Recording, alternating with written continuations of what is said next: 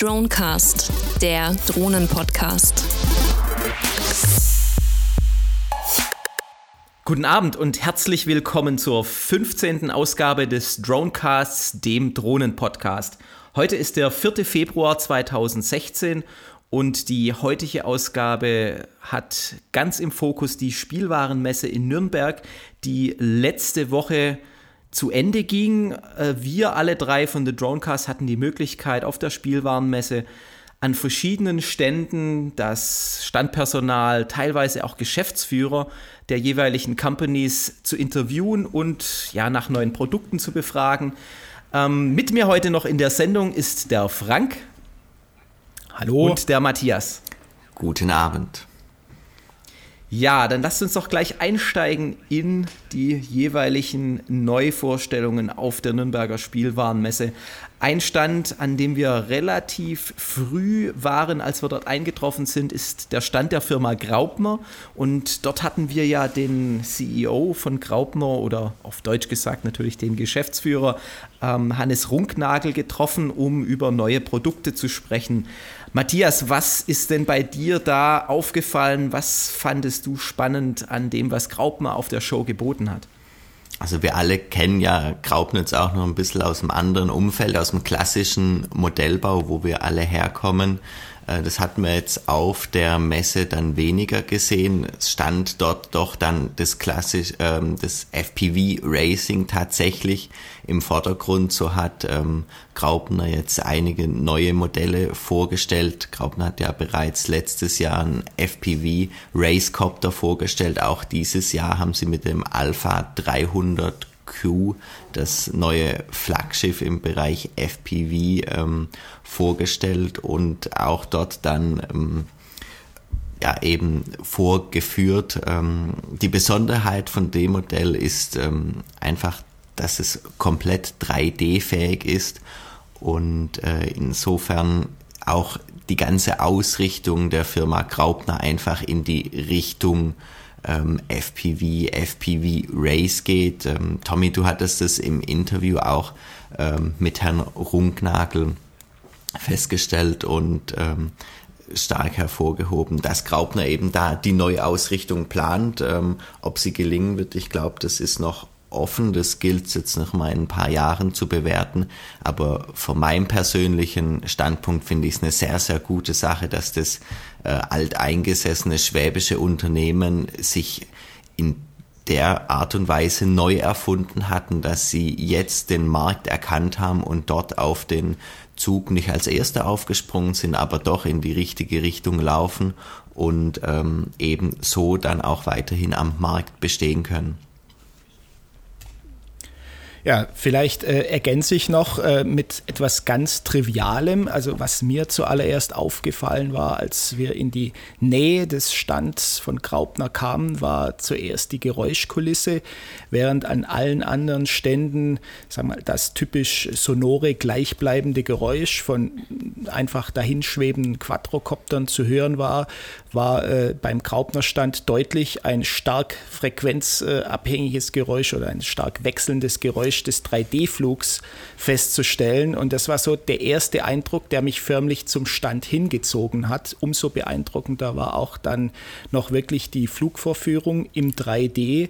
Äh, in der Form kannte ich sowas vom Helikopterfliegen, aber eben noch nicht vom äh, Quadrocopterfliegen. Und da muss ich sagen, das hat mich dann doch wirklich sehr beeindruckt, wie wie auf diesem engen Käfigraum der Pilot äh, mit dem Quadrocopter wirklich diverse Figuren, Rainbows, äh, Inverted, äh, äh, Pyroflips und so weiter durchgeführt hat.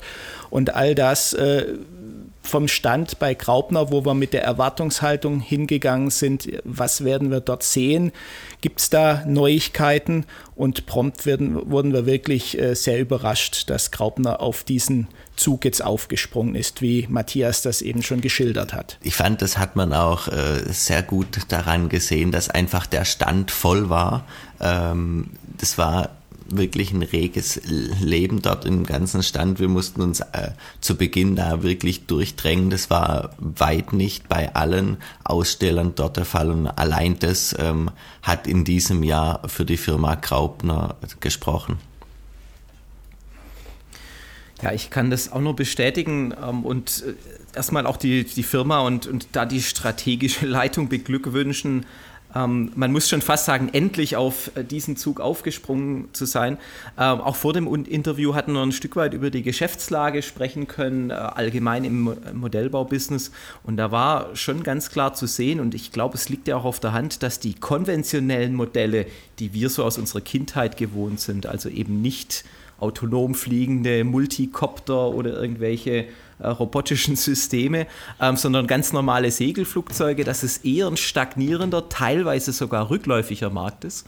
Ähm, und dass eben jetzt genau die ja, Quadrocopter mit dem gesamten Medienhype, der da einhergeht, ähm, noch äh, einer der wenigen Wachstumsfelder in dem RC-Business gerade sind, ähm, wenn nicht sogar das Wachstumsfeld. Und insbesondere ist es eben deshalb schön zu sehen, dass Graupner diesen ähm, diesen Trend jetzt erkannt hat und auch reagiert hat. Zum einen mit Produkten, zugegebenermaßen sind es noch nicht viele. Der Herr Runknagel sprach davon, dass dieses Jahr noch ein paar ja, Multicopter-Produkte auch gelauncht werden.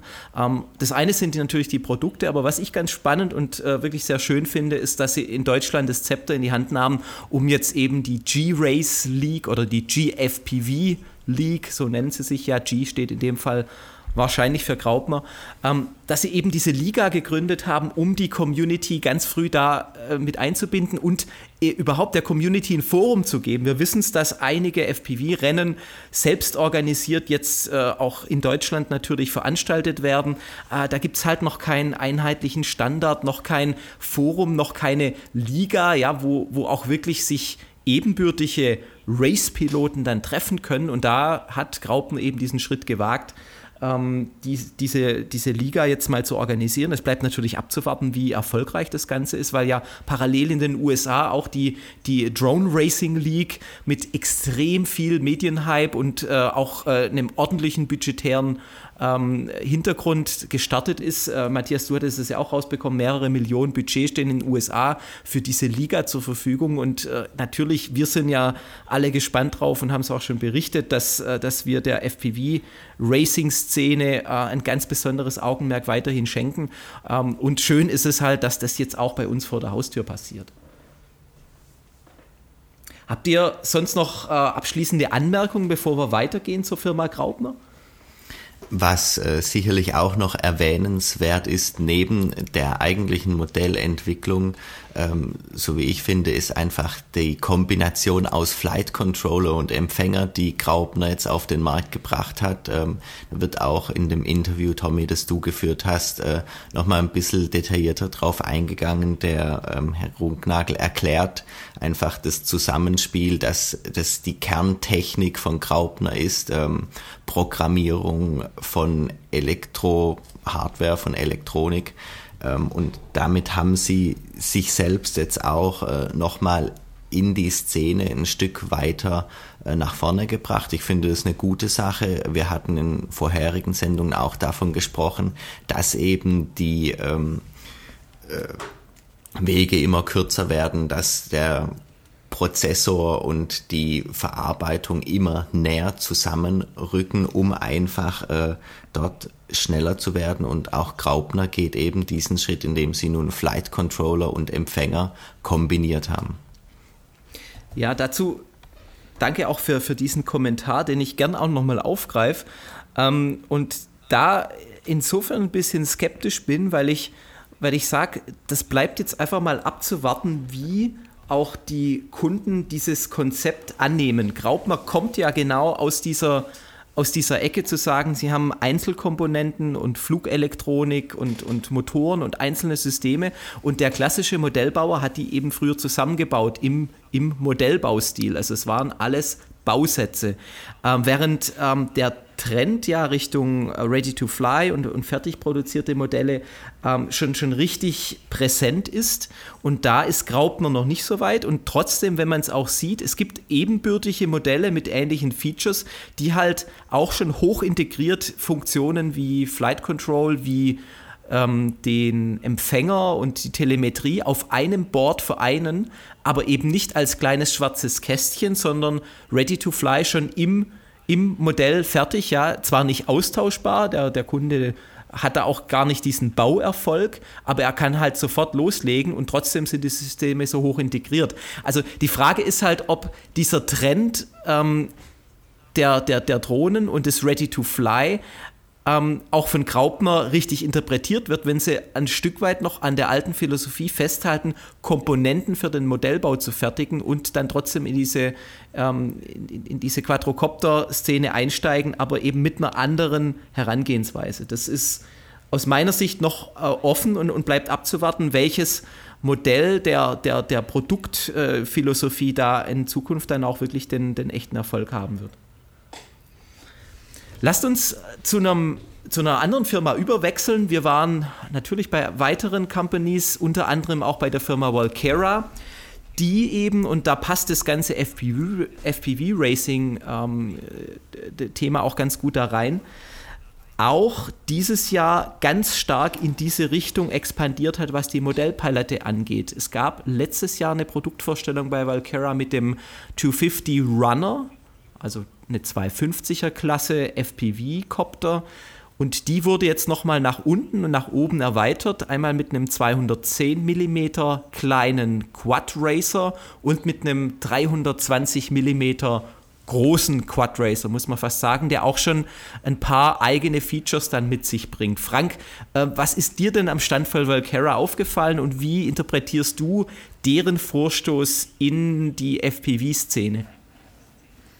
Ja, ich würde auch wieder mal auf die Flugvorstellung, die wir da zu sehen bekommen haben, zuerst abheben. Und zwar, äh, was wir dabei besonders hängen geblieben ist, war, dass äh, genau dieser 210er Quadrocopter offensichtlich sehr crash-resistent war. Äh, es war sicherlich so, dass der Pilot absichtlich diverse Crashes herbeigeführt hat, um allein durch das Einschlaggeräusch äh, Aufmerksamkeit auf sich zu ziehen. Aber was wirklich erstaunlich war, also selbst die Propeller, die normalerweise bei einer Berührung mit einem dünnen Stahlseil, das war nämlich die Umrandung des äh, Flugkäfiges, äh, dann abbrechen würden, haben dieser Tortur äh, mehrfach in Folge standgehalten. Genauso Abstürze aus drei Meter Höhe auf das harte Parkett hat der Kopter jeweils unbeschadet äh, überstanden. Der Pilot hat, um es nochmal deutlicher zu demonstrieren, dann wirklich seinen Quadrocopter schon wirklich wieder reingeschmissen in Fluglage, um dann erneut zu starten. Und äh, der Kopter hat es wirklich klaglos mitgemacht. Also insofern ist da, denke ich mal, auch wirklich wirklich ein Wunsch erfüllt worden der Racing-Szene, nämlich wirklich ungeachtet des Materials einfach wirklich wild drauf loszubügeln und äh, sich nur dem Racing zu widmen, was die Konzentration angeht und weniger darauf zu achten, äh, was das Material jetzt aushält und ab kann. Ich, äh, auch wenn es jetzt vielleicht etwas äh, abschweifend vom Thema ist, ich erinnere da nochmal an diese Produktvideos von DJI, die es anfangs gab, als das Flamewheel auf den Markt kam, wo in ähnlicher Manier demonstriert wurde, wie robust das äh, Quadrocopter Frame ist, indem man es aus dem 5 fünften Stock hat auf den Boden fallen lassen, um zu zeigen, äh, es überlebt auch diese Art von Sturzschaden. Und in der Form wurde es dort präsentiert, was mich auch äh, gewiss weit beeindruckt hatte, weil ich eben bisher diese Art von Robustheit so noch nicht kenne. Ansonsten äh, soweit eben zu dem kleinen 210er Kopter meine Eindrücke, was den großen Kopter angeht. Ähm, da haben wir ein Konzept gesehen, was äh, um die eigene Achse, also in Flugrichtung sich äh, rotierende Arme angeht. Das heißt, die Motoren waren neigbar, äh, was einen Geschwindigkeitsvorteil bringt. Ähm, ob dieses Konzept tatsächlich aufgeht, äh, das erschließt sich mir noch nicht so ganz, weil ich genau äh, befürchte, dass das entgegen dieser Robustheit geht, die der kleine Copter mitbringt. Ähm, insgesamt erscheint mir das Modell auch äh, fürs echte Racing zu groß. Wir haben leider keine Flugdemonstration sehen können und somit die Agilität nicht beurteilen können. Aber also wenn ich jetzt ein Votum abgeben möchte oder sollte, würde ich ganz klar äh, den kleinen 210er als Neuigkeit äh, vorziehen und sagen, das, das ist der richtige Schritt. Ja, das ist ein interessanter Punkt, den du ansprichst. Ähm, einmal natürlich das Thema Robustheit der Copter ähm, und dann aber auch die die Robustheit jetzt von dem großen Copter, der ja offensichtlich für andere Zwecke gebaut wurde, einfach für, für Höchstgeschwindigkeit. Die Aussage von ähm, der, der Marketing-Dame ähm, am Stand war ja auch, dass der Geschwindigkeiten über 120 km/h zulassen soll über diese Neigetechnik. Und da stellt sich mir die Frage, wie denn überhaupt ein, ein Drone Race vom Reglement her zukünftig definiert werden wird, weil offensichtlich sind diese jetzt drei unterschiedlichen Produkte mit unterschiedlichen Größen auch für unterschiedliche Art von Parcours gedacht. Das ist jetzt nur eine Unterstellung und ähm, ich kann mir vorstellen, dass zum Beispiel eben der 210er für diese altbekannten äh, Garagen-Races oder, oder Tiefgaragen-Races, die so im Internet kursieren, ganz gut geeignet ist, weil er sehr, sehr flink ist, extrem schnell wahrscheinlich auch die Richtung we äh, wechseln kann und die Geschwindigkeiten im moderaten Bereich liegen, während dieser 320er Copter mit, den, mit der Neigetechnik ganz offensichtlich auf Höchstgeschwindigkeit ausgelegt ist und vielleicht gar nicht so schnell, äh, gar nicht so sehr auf Wendeagilität. Und ich kann mir vorstellen, und ich hoffe sogar, dass es in die Richtung geht, dass wir da auch unterschiedliche FPV-Race-Klassen sehen. Eher kleine Kurse mit ja, Geschicklichkeitsparcours und, und engen Kurven und dann aber auch wirklich größere, längere Kurse mit längeren Geraden, wo es dann auch darum geht, die Höchstgeschwindigkeit zu tunen. Und das kann sein, dass eben Valkyra mit dieser Produktpalette vielleicht auch ein Stück weit da die Meinung oder die Neigung der Szene da ausloten möchte. ein sehr interessanter Aspekt. Ich vermute wirklich, äh, dass du da in vielerlei Hinsicht recht hast. Nur so kann eigentlich äh, das ganze Konzept erklärt werden, dass man wirklich versucht, da in dem heute noch äh, nicht differenziert wahrgenommenen Markt des FPV-Racings verschiedene Klassen aufzumachen, zwischen einer Formel 1 und äh, der Rallye-Klasse eben unterscheidet. Ja, ähm, neben den Racecoptern noch eine kurze Anmerkung, auch bei Valkyra, da haben wir noch ein weiteres Produkt gesehen, das jetzt nicht so massiv beworben wurde, aber nicht uninteressant, zumindest nicht was den kommerziellen Aspekt von Drohnen angeht, die, äh, die eine Nutzlast mit sich führen, und zwar einen hybriden Antrieb für einen Hexakopter. Ähm, Matthias, was haben wir denn da gesehen und, und was, äh, was hat es denn mit diesem Hybrid-Hexakopter auf sich?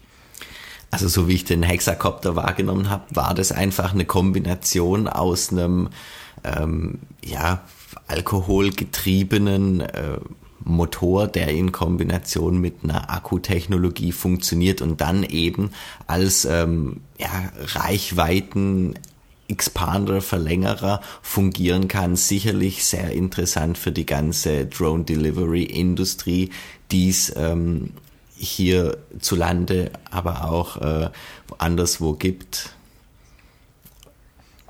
Ja, interessant war zu sehen, äh, dass das Produkt wirklich noch ein absolutes Mock-up war.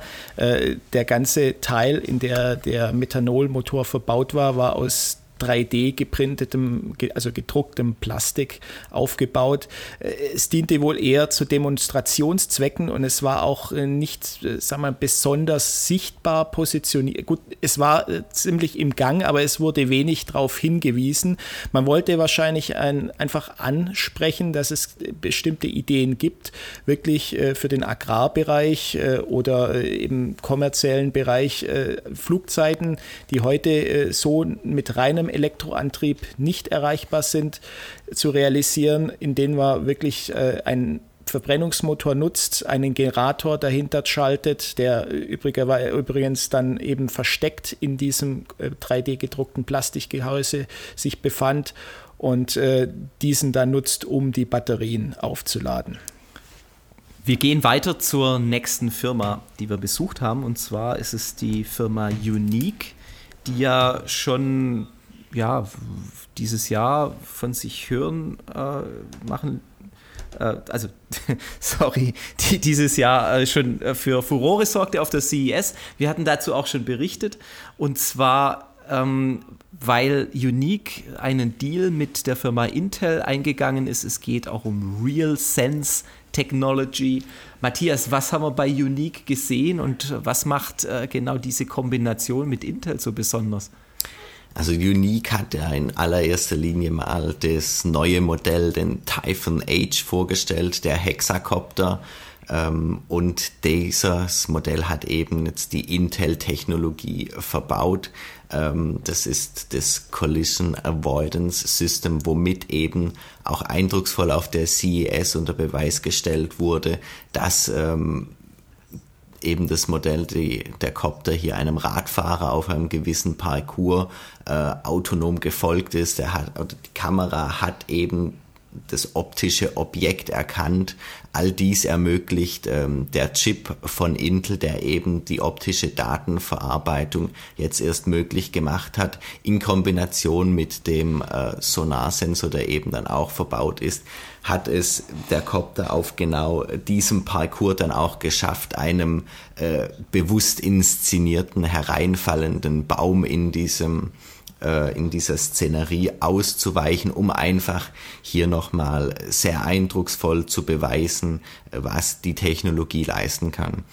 Äh, genau diesen äh, Typhoon Age haben wir uns dann auch auf der Spielwarenmesse in Nürnberg genauer angeschaut. Tommy, du hast das Interview mit dem Product Manager ähm, von Unique geführt. Er hat dir dann nochmal erklärt, ähm, wie genau diese Technologie funktioniert und ähm, was genau der Deal auch mit Intel bedeutet. So wie ich das herausgehört habe, ist es ein, äh, ja, ich möchte fast schon sagen, ein Meilenstein für Unique, äh, dass denen da geglückt ist, um einfach wirklich ganz, ganz vorne mit dabei zu sein, was die optische Erkennung angeht.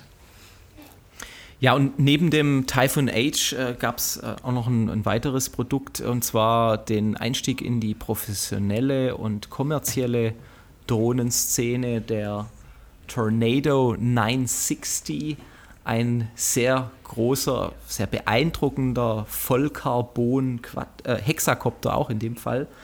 Ähm, und ähm, also generell mal ähm, ist der ja sehr, sehr stark äh, in dem ganzen Kamerasegment vorgesehen. Da hatte der Daniel, der Product Manager, auch davon gesprochen, dass Unique eine Kooperation mit der Firma Panasonic hat. Eine ähm, hochauflösende 4K-Kamera nochmal auch als Produkt direkt von Unique mit anzubieten. Das fand ich sehr, sehr spannend. Und was generell aus meiner Sicht auch noch zu Unique äh, zu sagen ist, ist halt deren Design, was die Fernsteuerung, also was den Transmitter angeht. Ähm, Frank, was sind denn die Besonderheiten von diesem Transmitter und was unterscheidet den von anderen? Ja, an äh, der Fernsteuerung äh, war eben deutlich zu sehen, dass da offensichtlich Intel die Finger mit drin hat. Also das Betriebssystem, das auf dieser Steuerung läuft, äh, entspricht eher dem, was man von einem Tablet gewohnt ist, was die ganzen Features, Einstellmöglichkeiten angeht. Also in dieser Tiefe und äh, mit dieser Chip-Leistung im Hintergrund, die da offensichtlich vorhanden ist, äh, sowas kenne ich bisher noch von keiner anderen Fernsteuerung.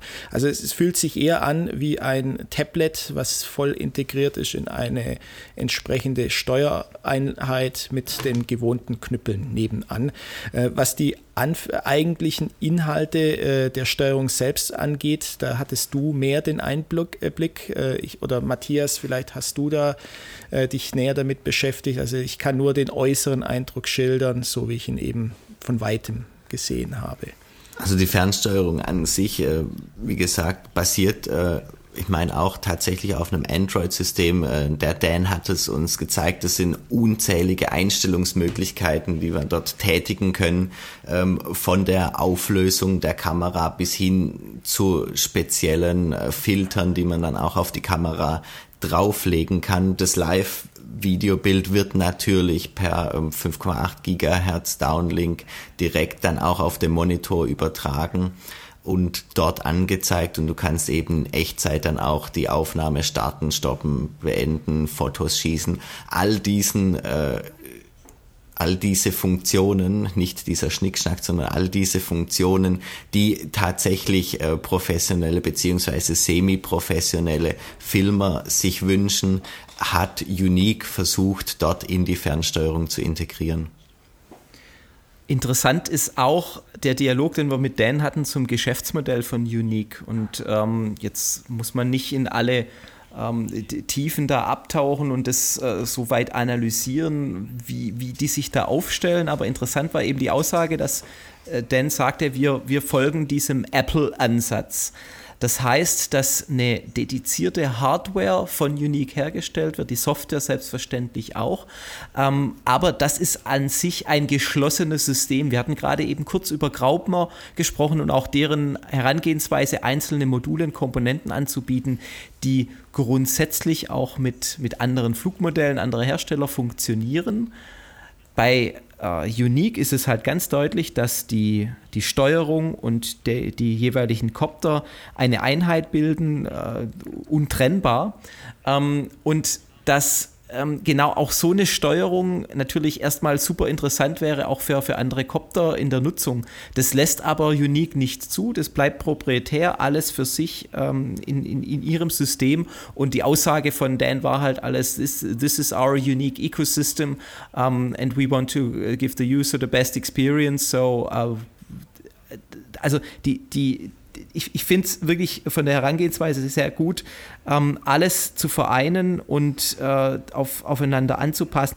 Ja, vielleicht an der Stelle auch nochmal eine Anmerkung, während ihr euch äh, mit der Fernsteuerung beschäftigt hattet. Äh, bin ich mal weiter über den Stand gelaufen und habe dabei auch nochmal zwei interessante Features, die mehr oder weniger zufällig platziert dort standen, entdeckt. Äh, das eine war, äh, dass an einem Kopter, der offensichtlich nicht der Serienstandard war, äh, eine wirklich hochauflösende Infrarotkamera montiert war. Auf Nachfrage beim Standpersonal hieß es, das sei absichtlich platziert. Es ist noch nicht produktreif, aber man denkt offensichtlich auch nach, nach. Und beim Thema Ecosystem, was du gerade erwähnt hast, äh, ist offensichtlich wirklich bei Unique der Wunsch da, äh, auch in diese Region und in diesen technischen Bereich äh, vorzudringen und da ein System von A bis Z zu liefern. Also die Kamera hatte wirklich ein beachtliches Temperaturauflösungsvermögen. Beim Test, wenn man die Hand davor hielt, hat man nicht eine homogene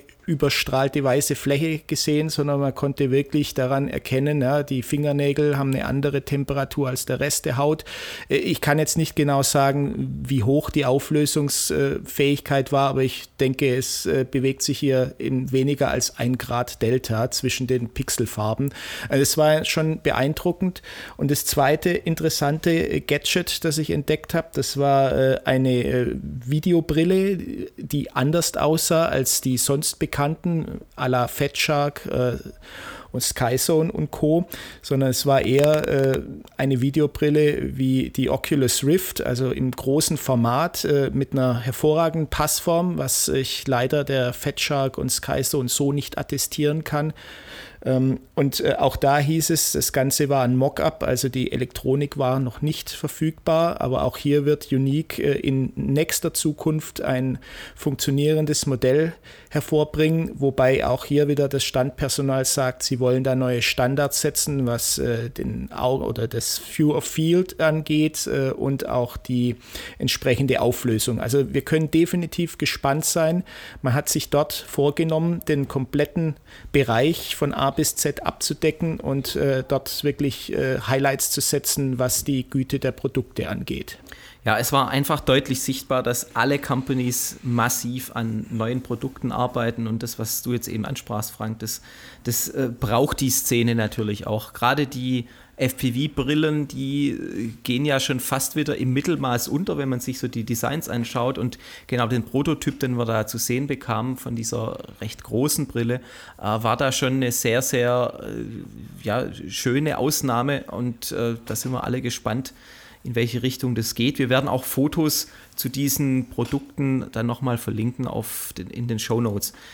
Und wir gehen auch über zum nächsten Thema. Und zwar hatte die eine der Firmen, die auf der CES wahrscheinlich im Kontext Drohnen die größte Publicity bekam, die chinesische Firma eHang, die sehr jung ist, erst 2014 gegründet und auf der CES mit dem manntragenden Octocopter eHang 184, über den wir in der letzten Sendung schon sprachen, eben für Furore gesorgt hat. Ähm, die waren in Nürnberg und hatten dort äh, natürlich nicht äh, jetzt erstmal diesen manntragenden Copter mit dabei oder im Fokus, sondern deren Commercial Drone, nämlich die Ghost Drone 2.0. Frank, du hast dir die Drohne genauer angeschaut und auch mit dem Produktmanager von eHang USA, dem Colby, das Interview geführt. Äh, was gibt es denn zu der Ghost Drone zu sagen? Ja, äh, auf den ersten Blick fällt eigentlich sofort auf, dass die äh, Propellerkonfiguration sich unterscheidet von den sonst üblichen Drohnen. Äh, in dem Fall hat man eine äh, Pusher-Konfiguration, also eine Anordnung, dass die Propeller nach unten drücken, anstatt äh, dass sie den Kopter nach oben ziehen. Auf Rückfrage kam die Antwort, man hat das Ganze aus Gesicht oder Gründen des Schwerpunkts zum einen gemacht, da nämlich wenn der Motor, der relativ massiv ist, nach unten hängt, äh, gelingt es einem, den Schwerpunkt tiefer zu halten, was sich offensichtlich dann positiv auf die Flugstabilisierung auswirkt. Und äh, in dem Fall ging es auch wirklich darum, eine stabile Kamerastation zu etablieren. Und äh, somit hat man da wirklich äh, sich das Konzept komplett überdacht äh, und versucht, da die auch bestehenden Konfigurationen nochmal zu optimieren. Ähm, das nächste, was eben äh, noch angesprochen wurden, auch die Vibrationen, die äh, normalerweise entstehen, wenn der Propeller äh, angibt oder die, die entsprechenden Stangen anbläst, äh, sind offensichtlich auch äh, beachtet worden. Das heißt, äh, die Form des Auslegers wurde optimiert dahingehend, dass es sich durch den Propellerstrom weniger äh, zu Schwingungen anregen lässt. Ähm, ansonsten mein Eindruck, äh, es ist sehr auf Serie getrimmt. Also jeder äh, der, der Grundkörperdrohne oder die, jeder jeder Buddy dieser Drohne ähm, ist universell. Wo die, die Modelle unterscheiden sich lediglich in der Kameraausstattung. Und äh, auch hier auf Rückfrage war klar äh, die Meinung vorherrschend, äh, man möchte wirklich äh, in großen Stückzahlen produzieren und das Produkt somit auch äh, für den Hersteller dann erschwinglich halten. Ja, und das äh, natürlich auch solche Newcomer auf Serienproduktion und auf die Massenproduktion setzen, das liegt auf, dann, auf der Hand, wenn man sich einfach vor Augen führt, wie groß dieser Markt mittlerweile auch geworden ist. Ähm, jetzt äh, hat eHang mit der Ghost 2.0 ein bisschen einen anderen Ansatz äh, nochmal ja, angestrebt, was die, was die Flugsteuerung angeht. Was, was gibt es denn da zu sagen? Wo unterscheiden die sich zum Beispiel von einer Phantom Drone heute? Ja, äh, gut, dass du es nochmal ansprichst. In der Tat äh, zielt das Produkt äh, wirklich eher auf den nicht klassischen Modellbau ab, sondern eher auf den äh, modernen Handynutzer. Äh, entsprechend ist das Steuerungskonzept eher über Tablet oder Handy ausgelegt oder nicht nur eher, sondern ausschließlich darauf basierend. Äh, insofern gibt man dem Nutzer der Drohne eigentlich weniger die volle Autorität über das Fluggerät. Es geht nicht äh, darum, dass, äh, dass man mit Spaß an der Freude die Drohne kontrolliert, sondern wirklich das Ganze ist konzipiert als 100% zuverlässige Kamerastation, die man äh, nutzen kann, um eben die angedachten Bilder und Filme aus der Luft zu schießen. Ja, am Ende bleibt es auch genau bei diesen angekündigten Features nochmal abzuwarten, wie sich diese dann letztendlich auch in der in der Realität verhalten, insbesondere solche Themen wie Follow Me. Wir hatten das ja selbst schon ausprobiert, auch mit 3D Robotics Drones. Ähm, da habe ich noch kein so überzeugendes Konzept gesehen, dass ich jetzt sagen würde, ich nehme das mit zu meinem Action Sports Event, zu meinem Downhill Race mit dem Mountainbike.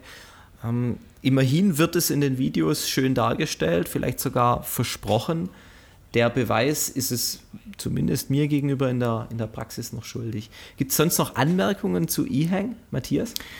Also zwei Sachen, die ich noch ganz interessant finde, ähm, die eHang jetzt auch realisiert hat, und zwar, ähm, Frank, wie du es angesprochen hast, hast, gibt es den Copter in unterschiedlichen Kameraausführungen. Die High-End-Ausführung ähm, hat oder besitzt an der Stelle dann eine eigene Kamera mit einem eigenen ähm, Zweiachs-Gimbal, wenn ich das noch richtig weiß. Aber die Besonderheit hierbei war, dass äh, über eine FPV-Brille eben die Position des Kopfes übertragen wurde, also über einen Head-Tracker kann die Kamera dann nach unten oder nach oben geneigt werden und schafft so dann einfach nochmal ein anderes immersives Gefühl, wie wir es jetzt bisher von ja, Koptern kennen, die eben diese Funktionalität nicht aufweisen. Das ist der eine Punkt. Der andere Punkt ist die Steuerung per Smartphone. So wie ich das ähm, verstanden habe, soll äh, der Copter oder ist der Copter dann auch ähm, an die Beschleunigungssensoren des Smartphones gekoppelt und kann dann über das Neigen des Smartphones in eine bestimmte Richtung eben kontrolliert und gesteuert werden. Das heißt, nicht nur die äh, autonomen äh, Flugmodi sind hier möglich, sondern der Copter gehorcht dann praktisch meinem Smartphone.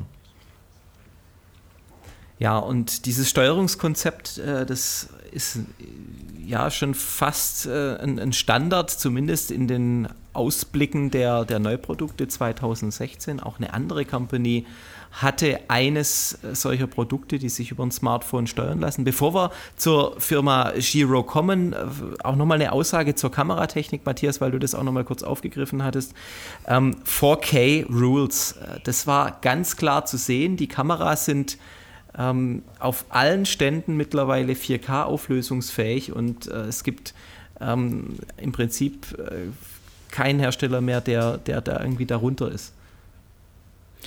Ja, noch ein anderes Thema, äh, was mir gerade noch zur E-Hang einfällt, äh, weil wir gerade noch auch über die Tablet-Steuerung sprachen, ähm, die nach meiner Auffassung eher wenig Kontrolle erlaubt. Äh, wir hatten ja dann extra auch nochmal nachgefragt, wie es aussieht mit Geofencing, also sprich, kann man sich vorab bestimmte Flugräume, die der Kopter nicht über oder in die er nicht einfliegen soll, markieren. Und daraufhin kam dann auch äh, von dem EHang Standsprecher klar die Aussage, es wird ein Feature geben in der Software, das ein mit relativ simplen Methoden, also sprich Gestensteuerung auf einer Google Maps Karte ermöglicht, gewisse Geofences aufzuziehen und somit äh, auch die wahrscheinlich eher unpräzise Steuerung über das Handy neigen dann äh, insofern einschränkt, dass man wirklich die No-Fly-Zones vorab äh, deklarieren kann.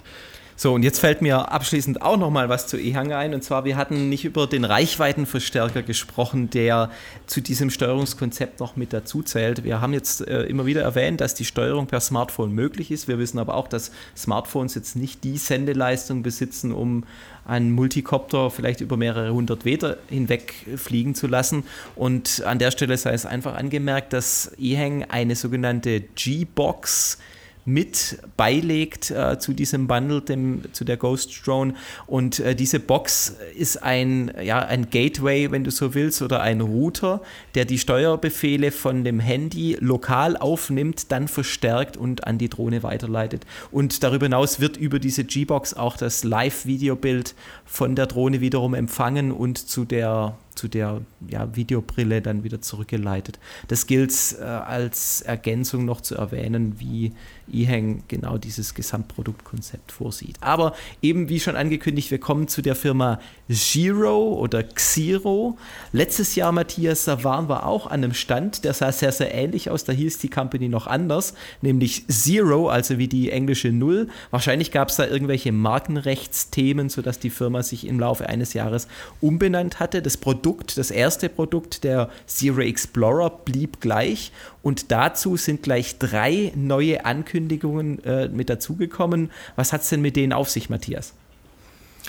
Also wie letztes Jahr schon festgestellt äh, in der Ausgabe zur Spielwarenmesse, bin ich ein großer Fan von den Produkten von damals Zero, heute Zero. Äh, die neuen Produkte, die hinzugekommen sind, das ist zum einen ähm, beginnend bei dem kleinsten Modell eine sogenannte Social Media Drone, so hat es äh, der Standsprecher beschrieben. Also eine klein, ein wirklich kleiner Kopter, etwa ja, in der 200 Millimeter Klasse anzusiedeln, der sogar faltbar ist. Da sind die äh, vier Auslegerarme einfaltbar, um einfach das ganze Modell noch ein bisschen handlicher zu gestalten und tatsächlich mit dem Fokus dann ähm, das Modell irgendwo mitzunehmen, per Smartphone zu steuern, ein paar Dronies äh, von sich, seinen Freunden zu schießen, sei es irgendwo am See auf einem Berggipfel oder wie von dir angesprochen beim Mountainbiken um direkt diese äh, Information dann über Facebook oder andere sozialen Medien dann zu teilen. Das, das Einstiegsprodukt, das nächste Produkt ähm, war dann die Weiterentwicklung von dem Explorer One, der Explorer 2 und dieser verfügt über einige neuere Features, hat einen Radarsensor, mit dem er die Umfeld, äh, sein sein Umfeld erfasst und auch damit dann eben äh, Collision Avoidance, äh, ein Collision Avoidance System an Bord hat, um ähm, verschiedenen Hindernissen auszuweichen. Ja, zum Radarsensor möchte ich äh, nur kurz einhaken. Äh, wir haben das, oder ich habe es zumindest in Frage gestellt, ob das am Ende wirklich ein Radar ist. Und auch der Produktmanager, der konnte es uns an dem Moment nicht sagen. Die Explorer 2 ist ja noch nicht auf dem Markt verfügbar, noch sehr, sehr neu. Und die Features von diesem Sense and Void System, die waren noch gar nicht so bekannt. Ähm, ich ich stelle es einfach nur deshalb in Frage, weil ähm, auf diesem rotierenden Kopf, der oben auf der Drohne angebracht war und eben für diese Detektion von Hindernissen, Essen dann, ähm, dann verantwortlich ist. Da war eine optische Linse drin und für ein Radarsystem äh, ist meine Meinung, brauche ich ja keine optische Linse. Ähm, deswegen gehe ich davon aus, dass es eher ein, ein Lasersensor ist, aber das bleibt es nochmal abzuwarten. Ähm, einfach nur ergänzend zu sagen, dieses Wort Radar ist jetzt mal wahrscheinlich so ein Marketingbegriff, vielleicht ist er sogar äh, aus dem Chinesischen falsch übersetzt worden, I don't know.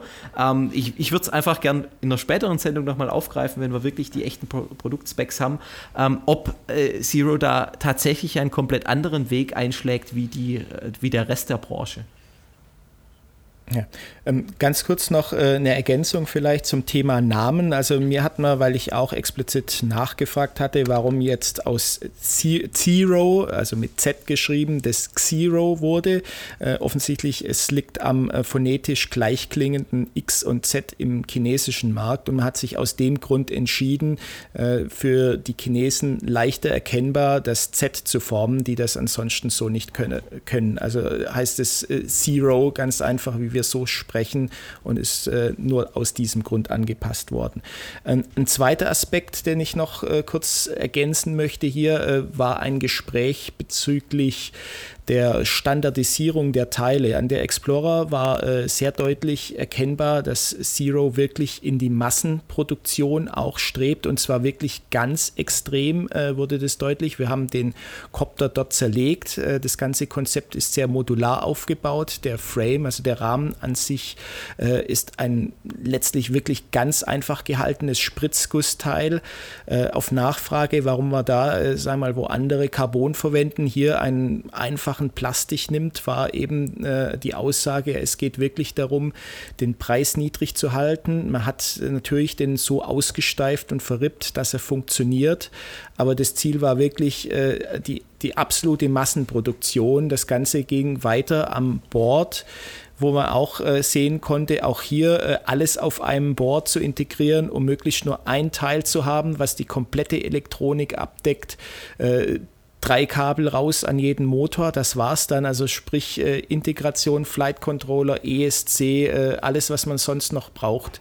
Und äh, die Vision von Zero geht wirklich dahin, äh, in Masse produzierte Copter zukünftig auch industriell zu nutzen. Genau, und ergänzend zu dem Board ist noch zu sagen, dass Zero sich ja ganz klar ähm, auch da positioniert und sagt, wir sind bereit für technische Weiterentwicklungen.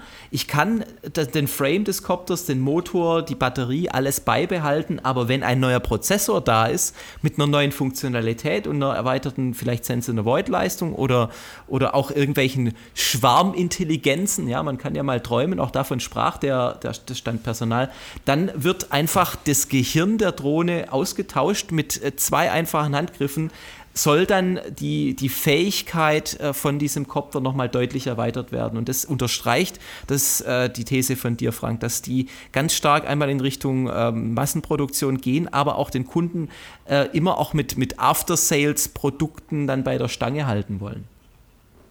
Ja. Du hattest gerade noch ein anderes Schlagwort genannt, nämlich Schwarmintelligenz. Das war auch ein ganz interessantes Gespräch dazu oder ein interessanter Gesprächsteil äh, und wie ich finde auch visionär. Wir sprachen darüber, wie sich Zero aufstellt, um die wirklich mannigfaltigen Regulierungsbemühungen, die es zurzeit weltweit gibt, in den Griff zu bekommen. Gerade wenn man von Standards spricht, äh, muss sich dieser Standard ja auch immer der Regulierung unterwerfen und da äh, war eben meine Meinung, es gäbe ein Problem und äh, bei Siro war man da sehr, wie soll man sagen, pragmatisch. Äh, er sagte, das Gewicht ist am Ende gar, also weil häufig jetzt als Regulierungsgrundlage die, das Abfluggewicht genommen wird, äh, das Gewicht sei gar nicht so entscheidend äh, für die Funktionalität, sei eben wichtiger, welche Sicherheitskriterien die Drohne an sich mitbringt. Äh, vorher schon erwähnt, dieser Sense and Avoid Sensor. Sie nannten es Radar. Ich bin da auch der Auffassung, es war kein Radarsystem, aber sei mal dahingestellt. Äh, die, die Auslegung der Elektronik, wie zuverlässig ist diese, äh, ist die redundant aufgebaut und äh, all diese Aspekte. Und von daher war man wirklich bei Zero der Meinung, man wird jetzt in Zukunft andere Kriterien anlegen. Und was auch noch erwähnt wurde zum Thema Abflugmasse, die Vision Vision war, dass im Prinzip nicht das Abfluggewicht entscheidend ist, sondern auch der Schwarm, wie viele Kopter zukünftig gleichzeitig äh, etwas tun. Wenn man heute mit einem Kopter äh, noch kein Auto heben kann, war die Aussage, in Zukunft können 300 Kopter äh, vielleicht dann ein Auto heben und genau diese Kopter, die dann zusammen agieren, werden das, das Zukunftsbild bestimmen. Und äh, entsprechend äh, war Zero bestrebt, diesen Marktpreis äh, möglichst niedrig zu halten, um eben diese Schwärme an Drohnen realisieren zu können. Genau, und exakt die von dir jetzt angesprochenen Aspekte, in welche Richtung Zero denkt, ähm, haben zumindest bei mir den Eindruck hinterlassen, dass das not just another drone company ist, ähm, sondern dass äh, da auch wirklich äh, neben dem komplett anderen äh, Designanspruch und der anderen Formensprache, die sich äh, sehr, sehr angenehm, ähm, natürlich ist es Geschmackssache, aber aus meiner Sicht angenehm von allen anderen ja, Multicopter-Herstellern unterscheidet, nämlich sehr harte Kanten, sehr harte Formen, klare Formen, ähm, aber dass, dass die halt auch an anderen Stellen äh, sich, sich mit Themen befassen, die jetzt in der Modellbauszene vielleicht noch gar nicht so diese Rolle spielen, aber das, das Drohnengeschäft der Zukunft ganz sicher mitgestalten werden. Und insofern ähm, kann ich auch nur nochmal empfehlen, wir werden das Interview mit der Firma Zero auch nochmal in den Show Notes verlinken, ähm, sich das anzuschauen. Das war eines der längsten Interviews. Das war zwar sehr produktlastig, aber nichtsdestotrotz war der, der Produktmanager, ich glaube, der kommt sogar aus Holland. Ähm, sehr ähm, visionär unterwegs und äh, hat auch wirklich mit einer sehr weitreichenden strategischen Brille auf äh, diese ganze Szene und die Industrie geschaut. Um jetzt nochmal den Bogen zu den Produkten zu schlagen. Ich hatte es ja eingangs erwähnt, dass Zero drei Produkte vorgestellt hat. Wir haben jetzt bisher die ähm, zwei kleineren Produkte besprochen. Es war noch ein weiterer Prototyp am Stand verfügbar. Der sah erstaunlich äh, ähnlich aus wie eine DJI Inspire One auch mit einer Art Morphing-System, um eben ähm, die Rotoren dann außerhalb des Kamerabildes zu bringen. Ähm, Frank, kannst du dazu noch mal was sagen? Ich habe den Namen von dem Modell nicht mehr im Kopf. Ähm, ich, ich möchte da kurz einspringen. Äh, ich habe den Namen zwar nicht im Kopf, aber dieser Morphing-Algorithmus oder diese, äh, dieses Morphing-System, äh, das bezog sich auf die Kamera. Also die Aussage von dem Produktmanager war, dass sie eben anders als bei DJI die Arme und die Ausleger der Propeller und der Motoren starr halten wollen und stattdessen die Kamera ausfahren wollen. Also die Kamera besitzt eine Kinematik, die nach dem Start nach unten ausgeklappt werden kann. Insofern aus meiner Sicht intelligent, weil ähm, wir haben uns die Inspire ja auch äh, genauer angeschaut und ich halte den, den, ähm, die, die Kinematik und äh, die, die ganzen mechanischen Systeme für, für diesen Klappmechanismus für generell sehr schwer und sehr sehr aufwendig. Ähm, und während äh, vier Arme oder vier Motoren da nach oben und unten bewegt werden müssen, ist es eben bei Zero nur die Kamera und das Kameragimbal, das nach unten geklappt wird, um dann eben auch, so wie du richtig sagst, Matthias, außerhalb vom Sichtfeld der Propeller zu sein und saubere Aufnahmen schießen zu können. Aber ähm, während die, das, das äußere Design im ersten Schritt der Inspire ähnlich sieht, ja, ähm, ist aber genau an dem Punkt, denke ich, nochmal ein anderes Designkonzept äh, dann vorgeschlagen worden, äh, das für mich erstmal stimmiger klingt, weil es weniger bewegliche Teile sind, weil weniger Massen bewegt werden und ich zum einen somit Gewicht spare und vielleicht sogar einfach äh, eine verlässlichere Mechanik dann habe. Exakt, also das Gewichtssparen war ja genau der Hauptgrund, der genannt wurde äh, und auch letztlich äh, die Möglichkeit, äh, das Landegestell stabil zu bauen und unempfindlich gegen harte Landungen. Während ein Klapplandefahrwerk oder Landekufen natürlich bei harten Landungen grundsätzlich empfindlicher reagieren. Die Frage ist nur, weil ja die Kamera an diesem Mechanismus dann hängt, inwieweit das Ganze sagen, Vibrationsgebiet gedämpft erfolgen kann. Ähm, da da gibt es sicherlich Lösungen, ob man dann aber, und weil eben Xero so äh, stark auf Kostendruck offensichtlich das baut, ob man da die richtige Technologie wählt hat, das konnten wir jetzt so nicht nachempfinden, weil einfach der Mechanismus äh, nicht demonstriert werden konnte an diesem frühen Prototyp, den wir gesehen haben. Ja, wie bei allen Produktneuvorstellungen äh, gibt es zum einen die Sicht der Marketingaussagen und zum anderen die blanke Realität und es gilt am Ende natürlich immer zu beweisen, dass die Systeme, so wie sie angekündigt werden, auch äh, dann am Ende des Tages fliegen. Ähm, und wir, wir hatten jetzt über Zero äh, auch über diese kleine ähm, Facebook-Drone oder Social-Media-Drone gesprochen und dann am Rande auch nochmal äh, zwei Produkte aus unseren bisherigen Podcasts auf, aufgegriffen, die Lily-Drone und die äh, Zeno-Drone. Beide haben ein, äh, die gleiche Zielgruppe, verfolgen das gleiche Konzept und sind gescheitert, vor, voraussichtlich auch an der Technik und Deswegen ähm, muss da natürlich immer ein Filter angelegt werden, ob am Ende so eine kleine Drone ähm, dann wirklich die Features im ersten Wurf bietet, wie sie dann auch versprochen wurden oder angekündigt wurden. Und um genau nochmal bei diesen Social Media Drones zu bleiben, haben wir noch eine weitere Firma angeschaut, die Firma Mola, mir zumindest im Vorfeld nicht bekannt. Ähm, erstmal auch wieder, ich hatte es vorher genannt, Yet Another Drone Company from, from Asia, also im ersten, auf den ersten Blick mal kaum eine Unterscheidung, aber auch da gab es einen interessanten Design-Prototypen zu sehen, der genau in diese Kerbe auch reinschlägt. Social Media Drone, klein, portabel, Smartphone connected, ähm, eben mit einem sehr interessanten Design und äh, auch einer Ankündigung der Kooperation mit einem Prozessorhersteller Matthias. Du hattest ja das Interview geführt äh, mit dem Product Manager. Was hat es denn mit dem Mola-Produkt auf sich? Genau, Mola hat ähm, jetzt auch, um genau, wie du es gesagt hast, in diese Nische zu stoßen, ein neues Produkt entwickelt, nennt sich X1 ähm, kann man sich im Endeffekt von der Größe so vorstellen wie ein äh, etwas zu groß geratenes Smartphone, ähm, das, ich würde mal sagen, fast schon in der Größe von einem Fablet äh, mehr wie 25 Zentimeter in der Länge hat das nicht gehabt.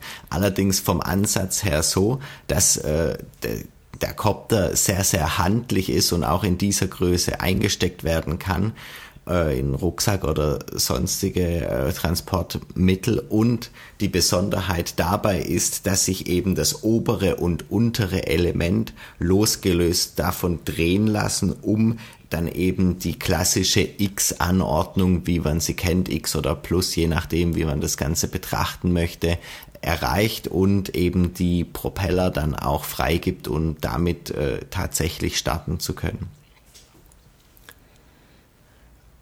Ja, genau. Die Propeller waren dann auch noch ummantelt. Das heißt, äh, einerseits äh, in der genannten Rucksacktasche äh, bietet die Ummantelung der Propeller ein gewisser Schutz der Motoren und Propeller selbst, aber auch dann für den Flugfall äh, schleppt man zwar das Gewicht mit, hat aber dafür wirklich auch eine sehr sichere Drohne, die auch wenn sie mal wo aneckt, äh, letztlich selbst nicht beschädigt wird, aber nach, was noch sicherer ist, natürlich auch äh, die Person, wenn es eine Person denn ist, äh, die es trifft, nicht äh, verletzen kann. Was äh, sicherlich dann auch eine weitere Besonderheit ist äh, an dem Copter, ist nicht nur das Design und die, ähm, ja, ich sag mal, der kleine Formfaktor, so dass er wirklich überall mitgenommen werden kann, sondern auch äh, die Kooperation mit dem Chip-Hersteller Qualcomm und zwar wird auch Qualcomm eben diesen Copter vertreiben unter seinem Namen. Das ist wohl eine Kooperation zwischen Mola und Qualcomm. Die setzen da auf äh, gemeinsame Technologien und nutzen eben diese Qualcomm-Technologie, um auch mit einer Kamera Motion Detection solche äh, Systeme eben voranzubringen, um dann ähnlich wie äh, Unique, ähnlich wie Zero das mit der Social Media Drone auch versucht, nur noch etwas im professionelleren und weiter äh, gedachten Umfeld voranzutreiben, um eben den Mountainbiker irgendwo in den Alpen dann zu folgen. Beim Stichwort Qualcomm könnten wir eigentlich gleich auch zu dem nächsten Hersteller äh, überschwenken, nämlich zu DJI. Äh, der von seiner Messepräsentation eigentlich eher enttäuschend war. Äh, zumindest äh, was die Neuigkeiten angeht, äh, wurde da eigentlich, was den Hardwareanteil Copter bezogen betrifft, nichts Neues präsentiert. Es gibt eine neue Inspire, die hat eine nun äh, bessere Kamera, offensichtlich wirklich ein äh, Objektiv, was von Zeiss oder anderen renommierten Herstellern stammen könnte, also vergleichbar mit äh, dem Objektiv einer Spiegelreflexkamera. Ähm, die optische Qualität des ganzen Systems äh, konnten wir an der Messe jetzt so nicht in Erfahrung bringen, aber äh, wie gesagt, äh, von DJI hätte ich eigentlich äh, mehr Neuigkeiten erwartet und auch speziell äh, erwartet, dass die auch, wie wir ganz zu Beginn unseres Casts jetzt thematisiert haben, sich im Race-Segment ausbreiten oder dort Akzente setzen. Also in der Hinsicht war leider überhaupt nichts zu sehen und ähm, offensichtlich hatte nach meinem Eindruck die Spielwarenmesse für DJI auch nicht mehr die hohe Bedeutung, was äh, beispielsweise auch an Aussagen des Standpersonals festzumachen war, die äh, relativ, wie soll man sagen, ähm, uninteressiert an äh, Nachfragen zu Neuigkeiten dann äh, geantwortet haben. Eine spekulative Frage in die Runde. Ist das die Trägheit des Erfolges?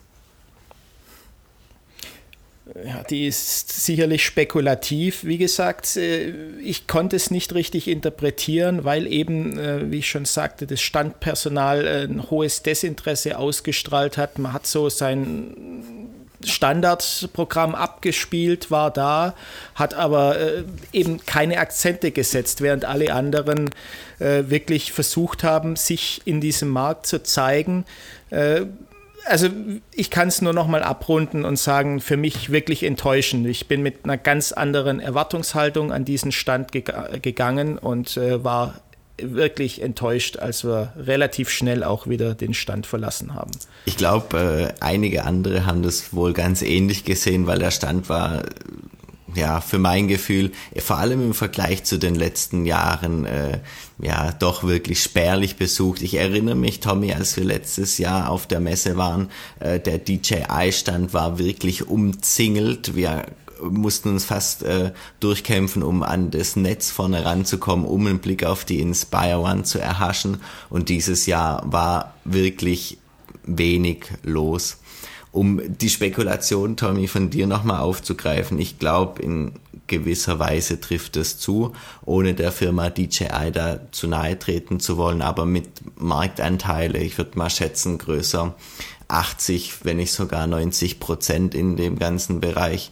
Äh, da ähm, ist einfach die Notwendigkeit für eine neue Entwicklung, die Notwendigkeit, sich selbst nochmal neu zu erfinden, einfach nicht ganz so groß.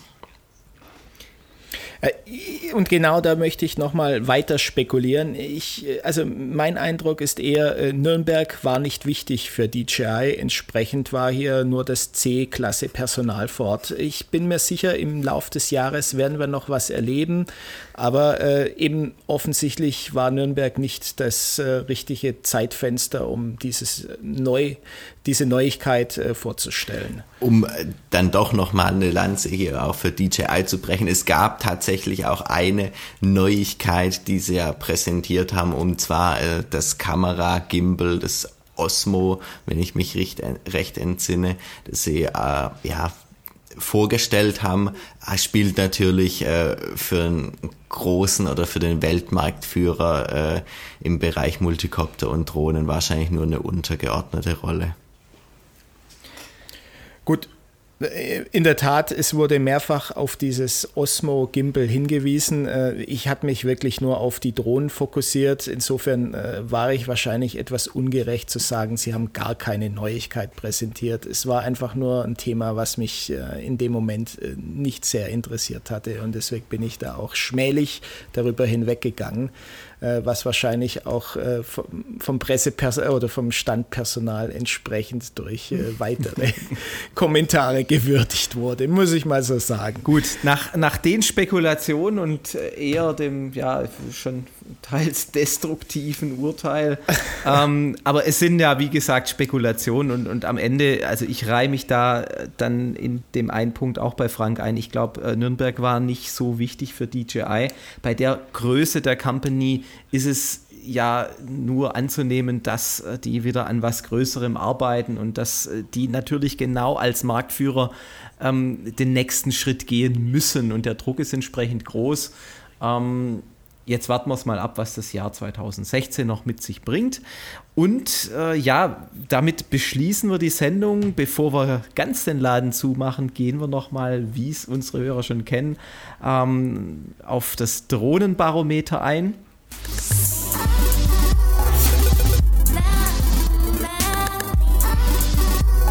Das Drohnenbarometer. Ja, Frank, nach der Messe und nach all den Eindrücken, wo steht denn in dieser Woche dein Drohnenbarometer? Ja, ich muss sagen, äh, die Messe an sich war natürlich wirklich ein Highlight, äh, zumal es für mich auch der erste Besuch der Nürnberger Spielwarenmesse überhaupt war. Ähm, leider hatte ich nicht die Möglichkeit, äh, die ganze Messe in Gänze zu erfassen, sondern nur ähm, eben den Bereich aufgrund der geringen Zeit, die wir dort äh, verbringen konnten, der sich mit Drohnen beschäftigt. Die Frage war jetzt nach dem Drohnenbarometer.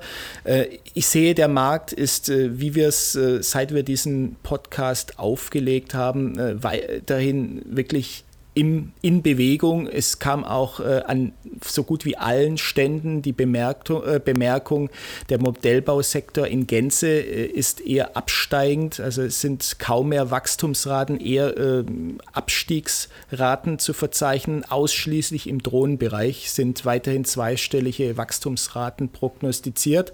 Und äh, genau mit diesem Eindruck äh, möchte ich heute dann mein Drohnenbarometer-Votum abgeben. Ich gehe jetzt nicht in die Vollen, ich gebe eine 7. Ich denke, da ist nach oben noch äh, Potenzial. Äh, eben was meine persönliche Euphorie angeht, äh, gab es äh, wirklich Glanzpunkte, die da waren. Ich erwähne es nochmal kurz, den Valkera Racer mit seiner offensichtlichen äh, Unzerstörbarkeit und genauso das super agile äh, Fluggerät von Graupner und die Vorstellung, ähm, aber wie gesagt, äh, die gesamte Übersicht der Messe war jetzt beeindruckend, aber nicht äh, so berauschend, dass ich heute eine 10 vergeben möchte. Matthias, wie sieht es bei dir aus? Also von der Messe bin ich auch wirklich äh, noch positiv beeindruckt. Ähm, gerade wenn ich jetzt zurückdenke, was Unique uns da gezeigt hat, was die vorgestellt haben. Ich bin überzeugt davon, dass der Typhon H ein sehr, sehr gutes äh, Konzept darstellt, mit dem man jetzt auch einige Jahre wenn man sich den heute kauft, damit äh, wirklich professionell Luftaufnahmen machen kann. Auf der anderen Seite freut es mich zu sehen, dass die deutsche Firma Graupner da tatsächlich in die Pushen kommt, etwas macht. Die haben mit ihrem GFPV Race äh, jetzt was in die Gänge gebracht und muss mal sehen, wo das hinläuft.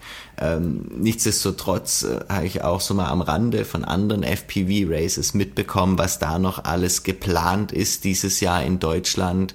Da werden wir auch in den zukünftigen Sendungen sicherlich noch einiges drüber berichten. Das heißt, ich bin sehr, sehr positiv gestimmt, dass wir in diesem Sektor dieses Jahr, ich möchte mal sagen, einen kleinen Durchbruch äh, schaffen werden und vergebe daher für heute acht Punkte. Ja, dann ende ich äh, auch mit einer 8. Warum? Ja, also natürlich die super positiven Eindrücke aus der Spielwaren oder von der Spielwarenmesse. Äh, ich könnte jetzt auch in die Vollen gehen und sagen, das war alles richtig gut. Äh, der kleine Wermutstropfen war, dass doch einige Prototypen noch gar nicht flugfähig waren. Die äh, waren halt in einem sehr frühen Stadium, insbesondere in dem ganzen Kontext Sense in the Void, was mich persönlich sehr, sehr interessiert. Einfach die Algorithmen und die Technik, die da zukünftig auf uns wartet. Ähm, deswegen heute eine 8. Alles geht in die richtige, gute, positive Richtung. Noch ein bisschen mehr mehr habhafte Technologie hätte mir gefallen, aber ja, es ist ja noch ein bisschen Luft nach oben. Insofern vielen Dank fürs Zuhören, liebe Dronecast-Hörer. Es verabschieden sich der Tommy aus Stuttgart.